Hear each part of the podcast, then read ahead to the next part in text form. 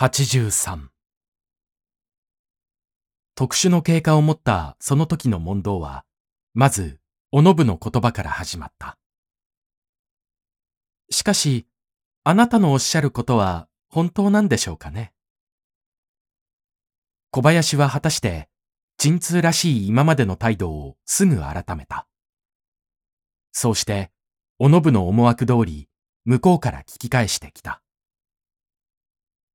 何がです？今僕の言ったことがですか？いいえ、そんなことじゃないの。おのぶは、巧みに相手を脇道に誘い込んだ。あなた、さっきおっしゃったでしょ？近頃津田がだいぶ変わってきたって。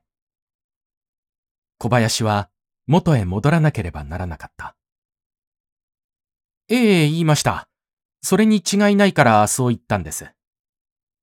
本当に津田はそんなに変わったでしょうか？ええ、変わりましたね。おのぶは腑に落ちないような顔をして小林を見た。小林はまた何か証拠でも握っているらしい様子をしておのぶを見た。二人がしばらく顔を見合わせている間、小林の口元には始終薄笑いの影がさしていた。けれどもそれはついに本式の笑いとなる機会を得ずに消えてしまわなければならなかった。おのぶは小林なんぞにからかわれる自分じゃないという態度を見せたのである。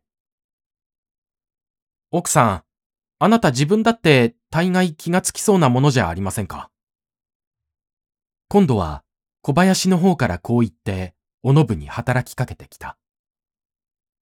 おのぶは確かにそこに気がついていた。けれども、彼女の気がついている夫の変化は全く別物であった。小林の考えている、少なくとも彼の口にしている変化とは、まるで反対の傾向を帯びていた。津田と一緒になってから、おぼろげながら次第次第に明るくなりつつあるように感じられるその変化は、非常に見分けにくい色調の階段をそろりそろりと動いてゆく微妙なものであった。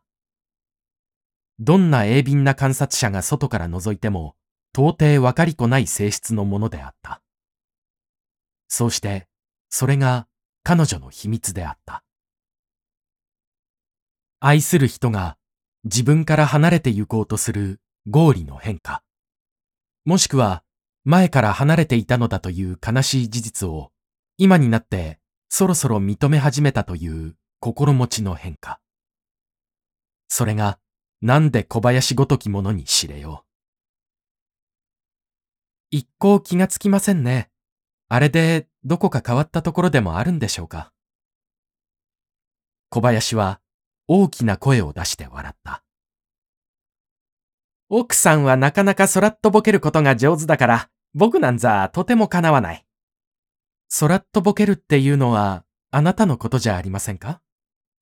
ええ、まあ、そんならそうにしておきましょう。しかし奥さんは、そういううまいお手際を持っていられるんですね。ようやくわかった。それで津田くんが、ああ変化してくるんですね。どうも不思議だと思ったら。おのぶは、わざと取り合わなかった。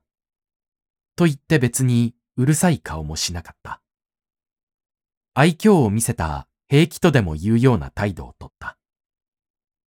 小林はもう一歩前へ進み出した。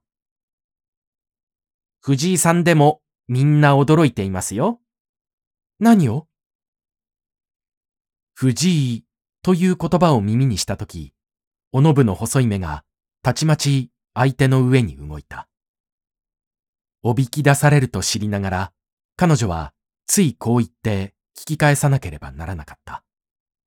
あなたのお手際にです。津田くんを手の内に丸め込んで自由にするあなたの霊妙なお手際にです。小林の言葉は露骨すぎた。しかし、露骨な彼はわざと愛嬌半分にそれをおのぶの前で披露するらしかった。おのぶはツンとして答えた。そうですか。私にそれだけの力があるんですかね。自分にはわかりませんが、藤井のおじさんやおばさんがそう言ってくださるなら、大方本当なんでしょうよ。本当ですとも。僕が見たって誰が見たって本当なんだから仕方がないじゃありませんか。ありがとう。おのぶは、さも軽蔑した調子で礼を言った。その礼の中に含まれていた苦々しい響きは、小林にとって全く予想外のものであるらしかった。彼はすぐ彼女をなだめるような口調で言った。奥さんは結婚前の津田くんをご承知ないから、それで自分の津田くんに及ぼした影響を自覚なさらないんでしょうが、私は結婚前から津田を知っております。しかし、その前はご存知ないでしょ？当たり前ですわ。ところが僕は、その前をちゃんと知っているんですよ。話は、こんな具合にして、とうとう津田の過去に遡っていった。